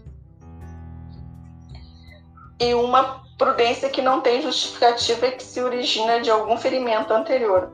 Esta última faz com que os homens ajam de modo irritadiço e desinteressado mesmo, quando eles sentem que gostariam de demonstrar carinho e afeto. As pessoas que têm medo de ser ludibriadas ou de entrar num beco sem saída ou que não param de vociferar seus direitos de querer ser livre são as que deixam são as que deixam o ouro escapar por entre os dedos. Muitas vezes ouvi um homem dizer que tem uma uma boa mulher que está interessada nele e ele nela, mas que ele simplesmente não consegue se soltar o suficiente para saber o que realmente sente por ela. O momento crítico para uma pessoa desse tipo ocorre quando ela se permite amar, apesar de apesar de ter suas angústias, apesar de ficar nervoso, apesar de ter sido ferido anteriormente, apesar de ter medo desconhecido. Às vezes, não existem palavras que estimulem a coragem. Às vezes é preciso simplesmente mergulhar. Tem de haver em algum ponto da vida de um homem um período em que ele confie na direção que o amor o levar, em que ele em que ele tenha mais medo de ficar confinado a algum leito rachado do rio seco da psique do que estar solto num território exuberante, porém inexplorado. Quando uma vida é excessivamente controlada, cada vez mais há menos vida a controlar. Nesse estágio da inocência, o pescador volta a ser uma alma criança, pois no seu sono ele está ileso e não existe a recordação do que aconteceu ontem ou antes. No seu sono, ele não está lutando para assumir algum lugar ou posição. No sono, ele se renova. Dentro da, da psique masculina há uma criatura, um homem incólume, que acredita no bem, que não tem dúvidas acerca da vida, que não só é sábio, mas também não tem medo de morrer alguns identificariam como self guerreiro, mas não se trata disso, é um self do espírito, de um espírito jovem ainda por cima, que continua a amar independente de ter sido atormentado, ferido, exilado, porque a seu próprio modo ele cura a si mesmo, recupera a si mesmo. As mulheres podem testemunhar ter visto essa criatura oculta num homem, fora dos limites da sua própria percepção. A capacidade desse espírito jovem de fazer com que o poder de cura atue na sua própria psique é tamanha que chega a estarrecer. Sua confiança não depende de que sua parceira não magoe. Ela é uma confiança na possibilidade de da cura de qualquer ferimento que ele sofra, uma confiança na vida nova que se segue à antiga, uma confiança na existência de um significado mais profundo em todas as em todas essas coisas, em que acontecimentos aparentemente ínfimos não são desprovidos de significado, em que todos os aspectos da vida, os ásperos, os recortados, os alegres e os sublimes, todos podem ser aproveitados como energia da vida. É também preciso que se diga que às vezes, à medida que o homem vai ficando mais livre e mais próximo da mulher esqueleto, sua parceira passa a ter mais medo e tem que se esforçar por si mesma no que diz respeito a decifrar e observar o sono que desenvolve a inocência e aprender a confiar na natureza da vida, morte e vida. Quando os dois parceiros estiverem bem iniciados, juntos eles terão o poder de amenizar qualquer sofrimento, sobreviver a qualquer dor. Pode ocorrer que uma pessoa tenha medo de adormecer na presença do outro, medo de voltar a uma inocência psíquica ou de que o outro tire alguma vantagem dela. Essas pessoas projetam sobre o outro todos os tipos de motivações e simplesmente não confiam em si mesma. No entanto, não é dos seus parceiros que desconfiam, é que eles ainda, é que eles ainda não se acertaram com a natureza da vida, morte e vida. É na natureza da morte que eles precisam confiar, como no sono, a natureza da vida, morte e vida na sua forma mais primitiva. É tão simples quanto uma delicada expiração, um término, e uma inspiração, um início. A única confiança necessária é saber que, quando ocorre o final, vai surgir um novo ou melhor, um novo começo. Para conseguir, para que o amor viceje, o parceiro precisa confiar que o que vier a ser será de natureza transformadora.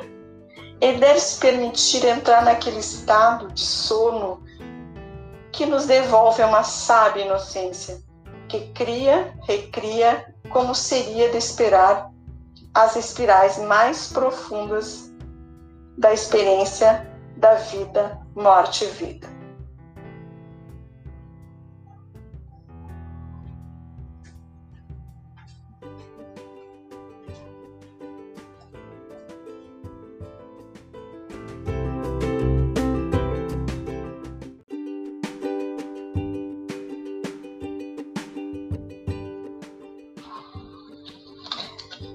a doação da lágrima. Enquanto o pescador dorme, uma lágrima se solta do canto do seu olho. A mulher esqueleto a percebe. Sente uma sede imensa e se arrasta desajeitada até ele para beber do seu olho. Nós nos perguntamos com o que ele estava sonhando que poderia produzir uma lágrima dessas? As lágrimas detêm poder criativo na mitologia, nas mitologias, o surgimento de lágrimas provoca uma criação imensa e uma união sincera. No folclore das ervas, as, as lágrimas são usadas como um aglutinante para aprender elementos, unir ideias e reunir almas. Nos contos de fadas, quando as lágrimas brotam, elas espantam ladrões ou provocam inundações nos rios quando são salpicadas, invocam, invocam os espíritos. Quando derramadas sobre um corpo, curam lacerações e restauram a visão. Quando tocadas, causam a concepção. Quando se, quando se chegou até esse ponto no relacionamento com a natureza da vida, morte e vida, a lágrima vertida é a lágrima da paixão, a da compaixão combinadas por si mesmo e pelo outro. É a lágrima mais difícil de ser derramada, especialmente para os homens e certos tipos de mulheres calejadas pela vida urbana. Essa lágrima da paixão e da compaixão, compaixão surge na maioria das vezes depois da descoberta acidental do tesouro, depois da perseguição apavorante, depois de o esqueleto ser desembaraçado, pois é uma combinação desses atos que gera a exaustão, a derrubada das defesas, o exame de si mesmo, o despir-se até os ossos, o desejo tanto de conhecimento quanto de alívio. Tudo isso faz com que a pessoa investigue o que a alma realmente quer e chore pela perda e pelo pela perda e pelo amor de ambos. Tão certo quanto o fato da mulher esqueleto vir à tona, agora essas, essa lágrima esse sentimento no homem também chega à superfície. Ela é uma aula de amor a si mesmo e ao outro. Despido agora de todos os espinhos, anzóis e facas do mundo diurno, o homem atrai a mulher esqueleto para se deitar ao seu lado, para beber e se nutrir com seu sentimento mais profundo. Nessa nova Nessa sua nova forma, ele é capaz de saciar a sede do outro. O espírito da mulher esqueleto foi invocado pelo seu pranto. Ideias e forças de partes remotas do mundo psíquico unem-se no calor de sua lágrima. A história do símbolo da água como criador, como caminho, é antiga e variada. A primavera chega com a chuva de lágrimas a entrada para o mundo subterrâneo ocorre em uma cascata de lágrimas. Uma lágrima percebida por uma pessoa bondosa é compreendida como um pedido de aproximação. E assim chora o pescador, e a mulher se aproxima um pouco mais. Sem aquela lágrima, ela continuaria sendo só ossos. Sem aquela lágrima, ele nunca despertaria para o amor. A lágrima de quem sonha surge quando aquele que virá a ser um amante se permite sentir seus próprios ferimentos e curá-los, quando ele se permite ver a autodestruição provocada pela perda da sua fé na bondade do self, quando ele se sente isolado do ciclo protetor e revitalizante da natureza, da vida, morte e vida. É então que ele chora por sentir sua solidão, uma imensa saudade daquele local psíquico, daquele saber primitivo. É assim que o homem se cura e que aumenta sua capacidade de compreensão. Ele assume a função de criar seu próprio remédio. Ele assume a tarefa de alimentar o outro instinto. Com suas lágrimas, ele começa a criar.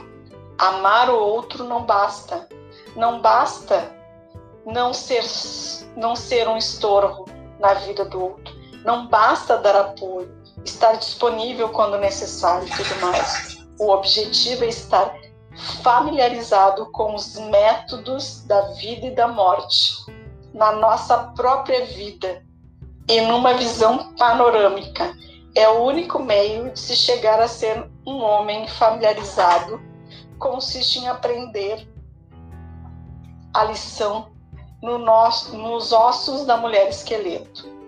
Ela está esperando pelo sinal de sentimento profundo por aquela única lágrima que diz: admito o ferimento. Essa simples admissão alimenta a natureza da vida, morte e vida. Ela cria o vínculo e faz com que comece a surgir no homem o conhecimento profundo. Todos nós já cometemos o erro de pensar que uma outra pessoa podia ser nossa cura, nossa nossa emoção, nossa realização. Leva muito tempo para se descobrir que isso não existe, especialmente porque pomos o ferimento na parte externa em vez de ministrar-lhe ministrar a cura dentro de nós. Talvez não exista nada que uma mulher deseje mais de um homem do que a atitude dele desmanchar suas projeções e encarar seu próprio ferimento. Quando o homem enfrenta seu ferimento, a lágrima surge naturalmente e suas lealdades internas e externas se tornam mais fortes e definidas.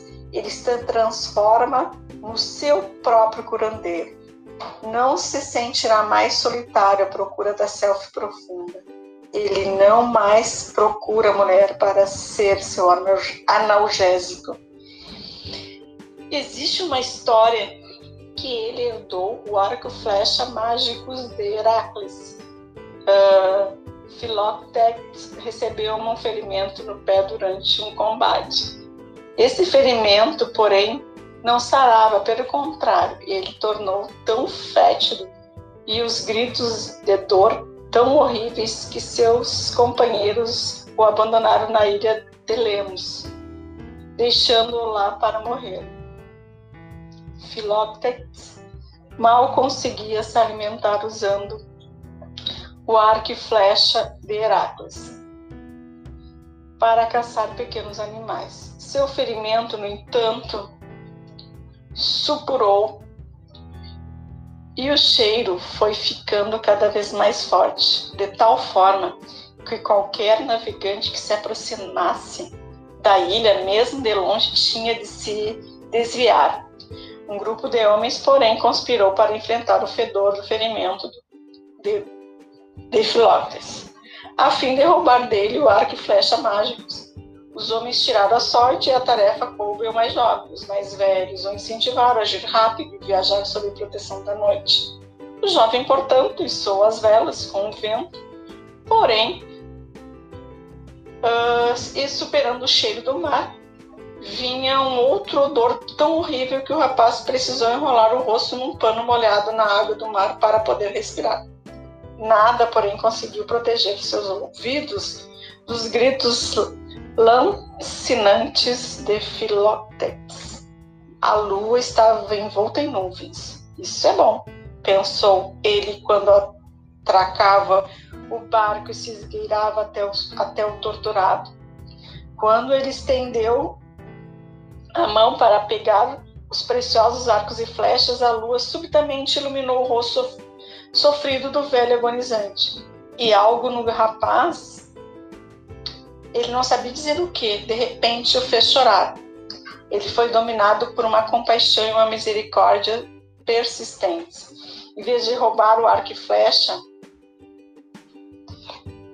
o rapaz limpou o ferimento, preparou uma atadura e permaneceu ao seu lado, alimentando-o, limpando-a, acendendo fogo e cuidando do velho até poder carregá-lo para Troia, onde Esculápio, o médico semidivino, poderia curá-lo. A lágrima de compaixão é derramada em reação à percepção do ferimento fétido. Este tem origens e configurações diferentes para cada pessoa. Para alguns, ele representa dedicar toda uma vida a escalar penosamente uma montanha para descobrir tarde demais que se estava subindo a montanha errada. Para outros, ele reside em questões não resolvidas e não tratadas, de abusos sofridos na infância. Para outros, ainda, ele é algum tipo de perda esmagadora na vida ou no amor. Um rapaz sofreu a perda de seu primeiro amor sem ter o apoio de ninguém e sem ter nenhuma noção de como poderia se recuperar. Durante anos a fio ele vagueou em desalento, sempre negando que estivesse ferido. Outro homem era um jogador principiante numa equipe de beisebol profissional. Um acidente causou um dano permanente e um, a uma perna sua e o sonho de uma vitória inteira desapareceu da noite para o dia. O, fer o ferimento repugnante não estava apenas na tragédia, no dano físico, mas também no fato de o único bálsamo derramado sobre o ferimento durante 20 anos ter sido o rancor, abuso de drogas e as bebedeiras. Quando os homens sofrem de feridas semelhantes, dá para sentir o cheiro de longe. Não há mulher que não não há mulher, não há amor não há carinho que cure um problema desse, somente a compaixão pelo próprio estado. Quando o homem verte a lágrima, é que ele se é que ele se deparou com a própria dor e ele a reconhece ao tocá-la. Ele percebe com sua vida foi ele percebe como sua vida foi vivida de forma protegida em virtude do ferimento. Percebe tudo o que perdeu na vida devido ao ferimento. Vê como cerceou seu amor à vida, a si mesmo e ao outro. Nos contos de fadas, as lágrimas transformam as pessoas, fazendo que se lembre do que é importante e salvando sua própria alma. Somente um coração empedernido refreia o choro e a união. Entre os sufis existe um ditado, ou melhor, uma oração que pede a Deus que, que nos magoe, dilacere meu coração, para que se crie um novo espaço para o amor infinito. O sentimento íntimo de carinho que leva o pescador a desenredar a mulher esqueleto também lhe permite sentir outros anseios esquecidos. Fazer renascer sua compaixão por si mesmo. Como ele está num estado de inocência, ou seja, como imagina tudo ser possível, ele não tem medo de pronunciar os desejos de sua alma. Ele não tem medo de desejar, porque acredita que sua necessidade será satisfeita. É para ele um imenso alívio acreditar que sua alma se realizará. Quando o pescador chora seu sentimento verdadeiro, a reunião com a natureza da vida, morte e vida é propiciada.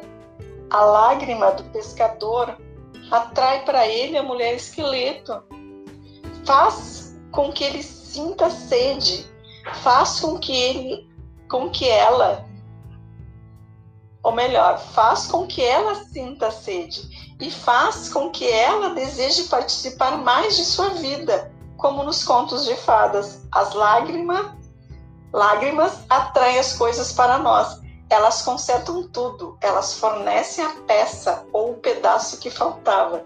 Na história africana, Cachoeiras Douradas, um mago protege uma menina escrava fugida chorando tanto que suas lágrimas criam uma cachoeira atrás do qual a menina se refugia. Em outra história africana, os chacoalhados ossos, as almas de curandeiros mortos são invocados ao se aspergir a terra com lágrimas de criança. Somos relembrados insistentemente do poder desse enorme sentimento. Nas lágrimas há um poder de atração e dentro da própria lágrima, imagens poderosas que nos orientam. As lágrimas não só representam o sentimento, mas são também lentes através dos quais adquirimos uma visão alternativa. Na história, o pescador está deixando que seu coração se parta, não que se parta em pedaços, mas para se abrir. O que ele quer não é o amor da teta da mãe de leite, não é o amor pela fortuna, nem o amor pelo poder, pela fama ou pela sexualidade. É um amor que lhe acontece, um amor que ele sempre trouxe dentro de si, mas que nunca reconheceu antes. A alma do homem se estabelece em maior profundidade e nitidez à medida que ele capta esse relacionamento. A lágrima vem, ele, ela bebe. Agora, uma outra coisa vai se desenvolver e renascer dentro dele. Algo que ele pode dar a ela, um coração imenso, vasto e oceânico.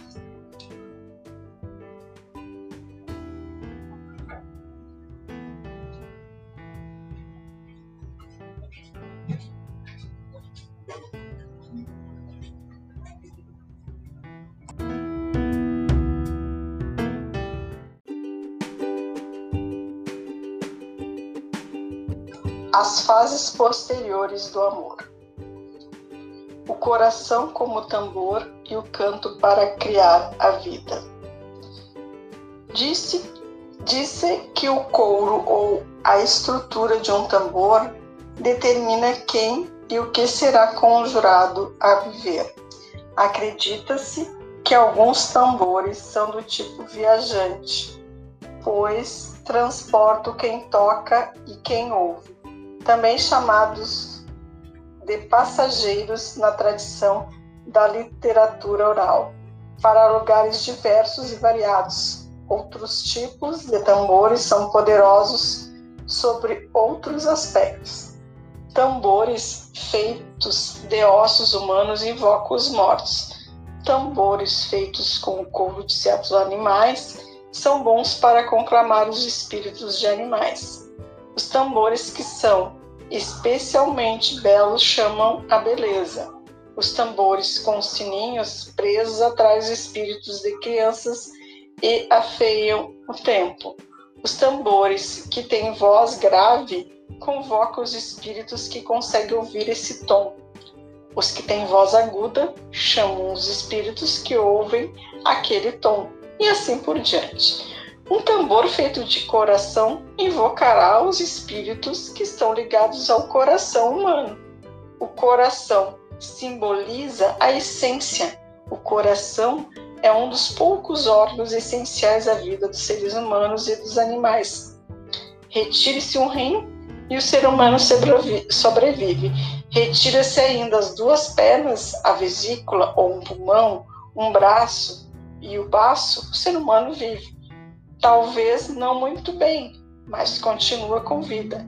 Elimine-se, eliminem-se certas funções cerebrais e o ser humano ainda vive. Retira-se o coração e a pessoa se vai no mesmo instante. O centro fisiológico e psicológico é o coração. Nos tantras do hinduísmo, que são instruções dos deuses aos seres humanos, o coração é o Anan, Ananhata Chakra, o centro nervoso que abrange o sentimento do outro ser humano, o sentimento por si mesmo, pela terra e por Deus. É o coração que nos permite amar como ama uma criança, totalmente sem reservas e sem qualquer capa de sarcasmo, depreciação ou protecionismo. Quando a mulher esqueleto se vale do coração do pescador, ela está usando o centro motor da psique inteira, o único órgão de real importância, o único capaz de gerar sentimento puro e inocente. Disse que é a mente que pensa e cria. Essa história afirma o contrário, que é o coração que pensa e convoca as moléculas, átomos, sentimentos, anseios e o que mais seja necessário até um único lugar, o fim a fim de gerar a matéria que realize a criação da mulher esqueleto. A história contém uma promessa. Permita que a mulher esqueleto se torne mais palpável na sua vida e ela, em troca, engrandecerá a sua vida. Quando a libertamos do seu estado emaranhado e confuso e a percebemos como mestre como mestra e amante, ela passa a ser uma aliada e uma parceira. Dar o coração para uma nova criação, para uma nova vida, para as forças da vida, morte, vida, é uma descida ao reino dos sentimentos. Pode ser difícil para nós, especialmente se tivermos sido feridos por uma decepção ou pela mágoa. No entanto, ele existe para ser tocado, para dar vida plena à mulher esqueleto, para nos aproximar daquela que sempre esteve por perto. Quando um homem entrega seu coração por inteiro, ele se torna uma força espantosa, ele se torna uma inspiração, papel que no passado era reservado apenas às mulheres. Quando a mulher esqueleto dorme com ele, ele se torna fértil, ele ele é investido com poderes femininos no meio masculino. Ele passa a levar as sementes da nova vida e das mortes necessárias. Ele inspira novos trabalhos a si mesmo, mas também aqueles que estão por perto. Com o passar dos anos, percebi isso nos outros e vivenciei em mim mesma. É uma, é uma ocasião profunda quando criamos alguma coisa de valor através da crença que o parceiro tem em nós, através do sentimento sincero que ele tem pelo nosso trabalho, nosso projeto, nosso tema.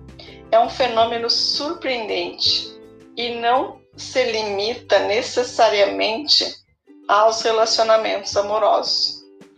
Ele pode ocorrer com qualquer um que nos entregue o coração intensamente.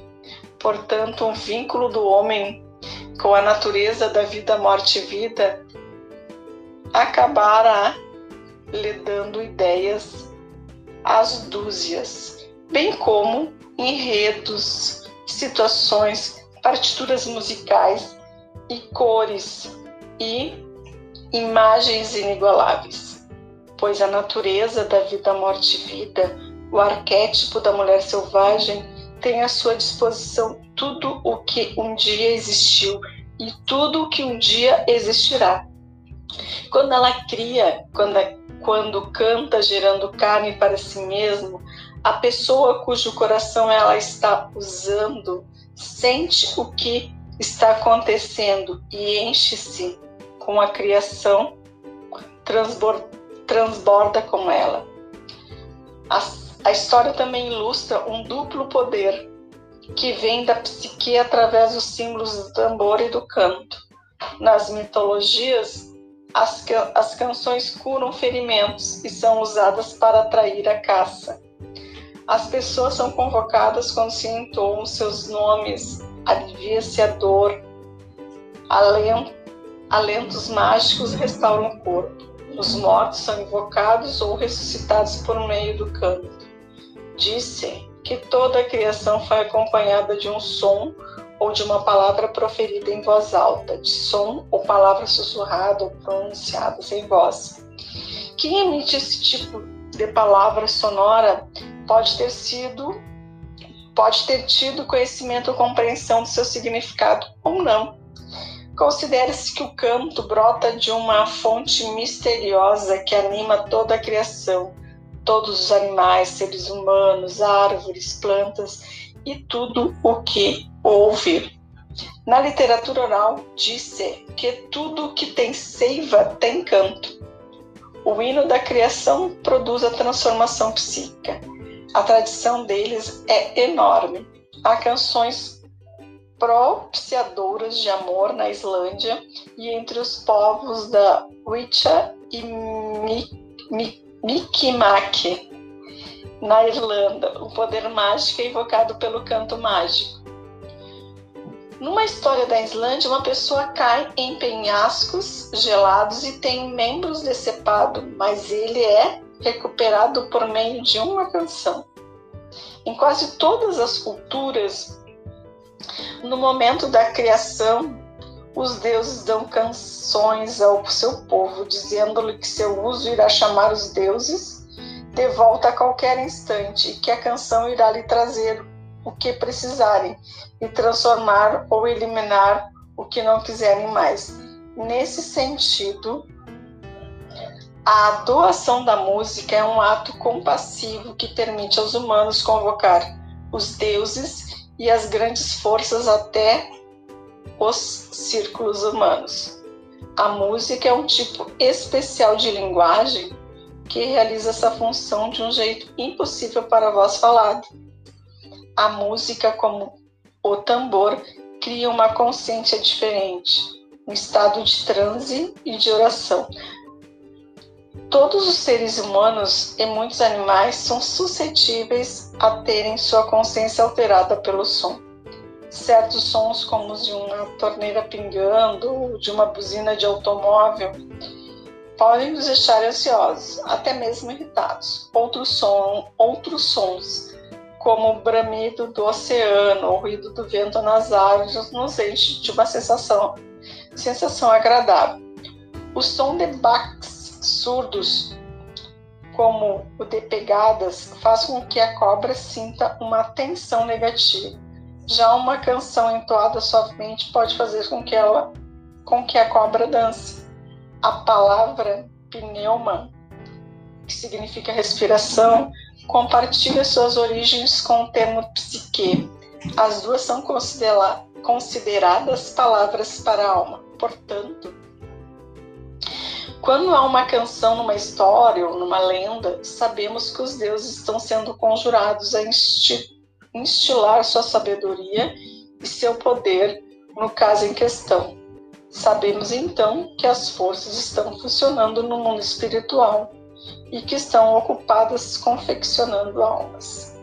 Portanto, a, canção entoada e o uso do coração como tambor são atos místicos para despertar camadas da psique não muito usadas ou, ou vistas. A respiração ou pneuma para uh, que paira sobre nós abre certas fendas, faz, faz, faz surgir certas faculdades que dá outro modo de que certas faculdades que de outro modo seriam inacessíveis não sabemos dizer para cada pessoa que será invocado pelo canto, despertado pelo tambor, porque eles atuam sobre frestas estranhas e raras no ser humano que participa. No entanto, podemos ter certeza de que seja o que for que acontecer, terá uma irresistível forma luminosa.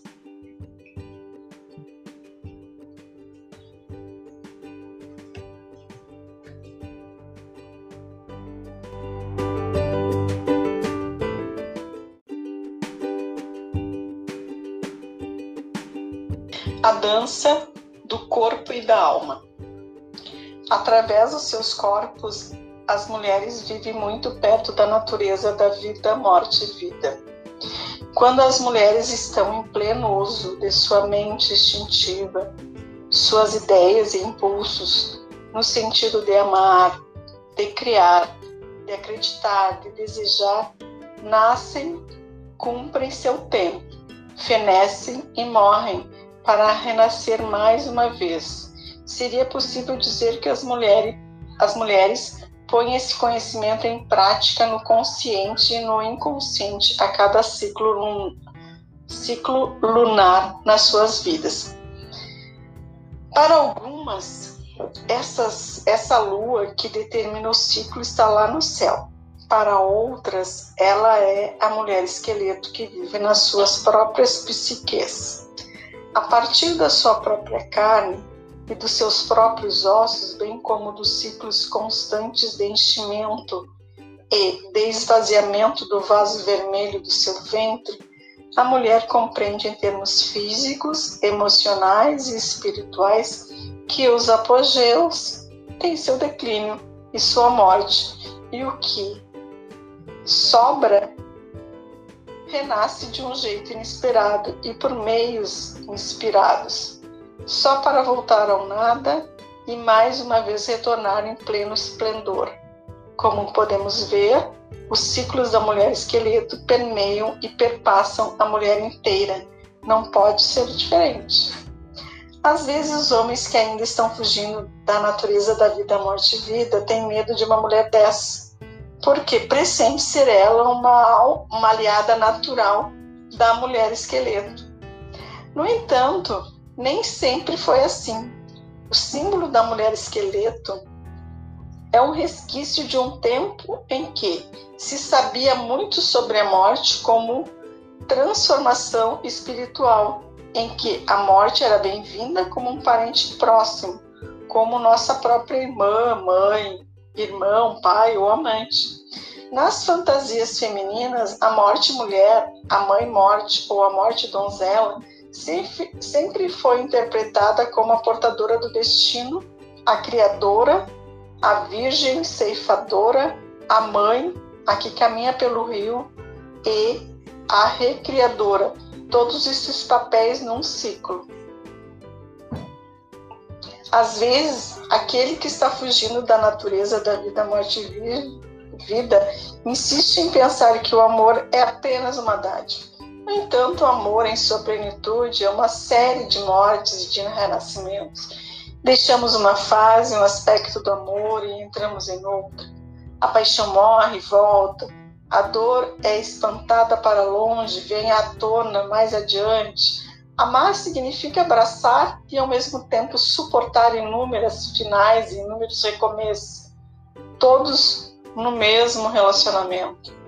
O processo se completa com o fato de que grande parte da nossa cultura excessivamente civilizada tem dificuldade para tolerar o que tiver natureza transformadora. Existem atitudes melhores para nosso envolvimento com a natureza da vida, morte e vida. Em todo o mundo, embora lhe atribuam nomes diferentes, muitos veem essa natureza como um baile com a morte, uma dança com a morte, a morte como, uma, como um dos parceiros, a vida como outro. Bem ao norte da região das dunas, nos Grandes Lagos, onde ainda vivem pessoas que falam um dialeto bíblico cheio de tus e vós, há uma história titulada A Deadbolt, na versão que me foi passada pela senhora Arlene Schaeffer. Trata-se da história de uma mulher que recebe junto à sua lareira um viajante chamado Morte. A velha não sente medo. Ela parece saber que a morte tanto dá a vida quanto distribui a morte. Ela sabe que a morte é a causa de todas as lágrimas e de todos os risos. Ela diz ao viajante que ele é bem-vindo em todas as colheitas, todos os povos e os touros dos campos, os nascimentos dos filhos, as mortes dos filhos. Ela afirma que conhece e que é, ele é seu amigo trouxesse-me muito pranto e muita dança. Morte, podes dar as instruções, conheço bem os passos. Para fazer amor, se quisermos amar, bailamos com a morte, dançamos com a morte. Haverá enchentes, haverá secas, haverá recém-nascidos, natimortos e ainda o renascimento de algo novo. Amar é aprender os passos, fazer amor é dançar a dança. A energia, o sentimento, a intimidade, a solidão, o desejo, o tédio, todos aumentam e diminuem em ciclos relativamente compridos.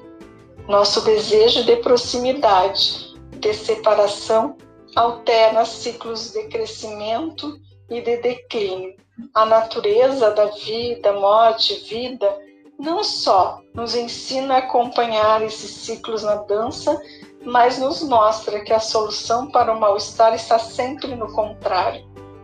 Portanto, novas atividades são a cura para o tédio. A intimidade é a cura para a solidão, a solidão é a cura para a sensação de falta de espaço.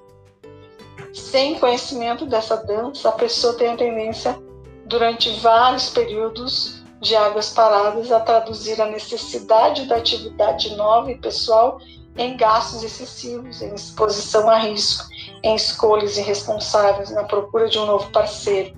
Esse é o jeito do tolo ou do pateta. É a solução dos que não sabem. A princípio, nós todos pensamos que podemos deixar para trás o aspecto da morte da natureza, da vida, morte e vida. A verdade é que não conseguimos, pois ele nos acompanha de perto aos trancos e barrancos, até dentro da nossa casa, até dentro da nossa consciência. Se não for por outro modo, aprendemos acerca dessa natureza mais sombria quando aceitamos o fato de que o mundo não é lindo, de que chances são perdidas, de que oportunidades surgem inesperadamente, de que os ciclos de vida vida, morte e vida, prevalece, quer queiramos, quer não. No entanto, se vivermos como respiramos, inspirando e soltando não podemos errar. Nessa história, nessa história uma trans, há duas transformações, a do caçador e a da mulher esqueleto. Em termos modernos, a transformação do caçador seria mais ou menos como aqui se segue. A princípio, ele é o caçador inconsciente. Oi, sou só eu. Estou pescando e cuidando da minha vida. Depois, ele passa a ser o caçador assustado em fuga. O que? Você me quer? Bem, acho que está na hora de, de eu ir andando. Mais tarde, ele reconhece sentimentos e descobre um meio de se relacionar com ela. Parece que minha alma é atraída por você. Quem é você no fundo? Qual é a sua estrutura? E em seguida ele adormece. Vou confiar em você. Vou me permitir expor minha inocência. Com isso, sua lágrima de sentimento profundo é revelada e alimenta a mulher esqueleto. Esperei muito tempo por você seu coração é emprestado para criá-la por inteiro. Pranto, tome meu coração e conquiste a vida na minha vida. E assim o caçador-pescador é recompensado com o amor. Essa é a transformação típica de uma pessoa que aprende a amar. A transformação da mulher esqueleto assume uma trajetória ligeiramente diferente. Para começar, como natureza da vida, morte e vida. Ela está acostumada a que seus relacionamentos com seres humanos terminem independentemente depois dela, dela ser fisgada. Não é de se surpreender que ela cubra com tantas bênçãos aqueles que se dispõem a correr na sua companhia, pois está habituada a ver os seres humanos cortar a linha do anzol e disparar para a terra. No início, ela foi rejeitada e vive no exílio. Depois,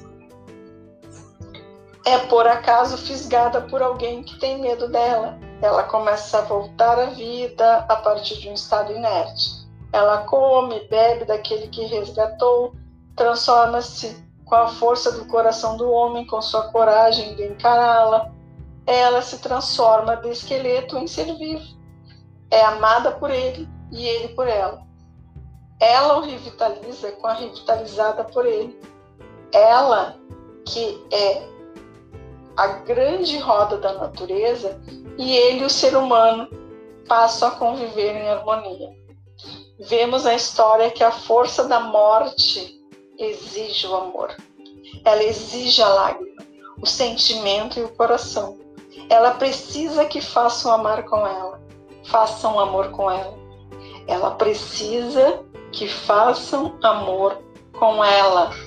A natureza da vida, morte e vida exige dos amantes que eles encarem de imediato esse aspecto que eles não negassem em desfaleçam e nem desfaleçam para escapar dela.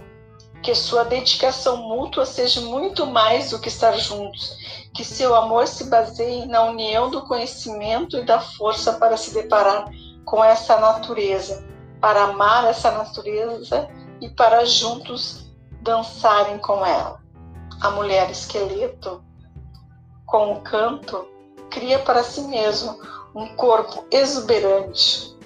Este corpo, criado pelo canto, é prático sob todos os aspectos. Não se trata dos pedaços e partes de carne feminina idolatrados por alguns e algumas culturas, mas sim um corpo inteiro de mulher que pode lamentar, fazer amor, dançar e cantar, dar à luz e sangrar sem morrer. O canto para criar a carne é outro tema comum no folclore. Em histórias africanas, papuas, judaicas, hispânicas e do povo inuit, os, no, os ossos transformam-se transformam numa pessoa.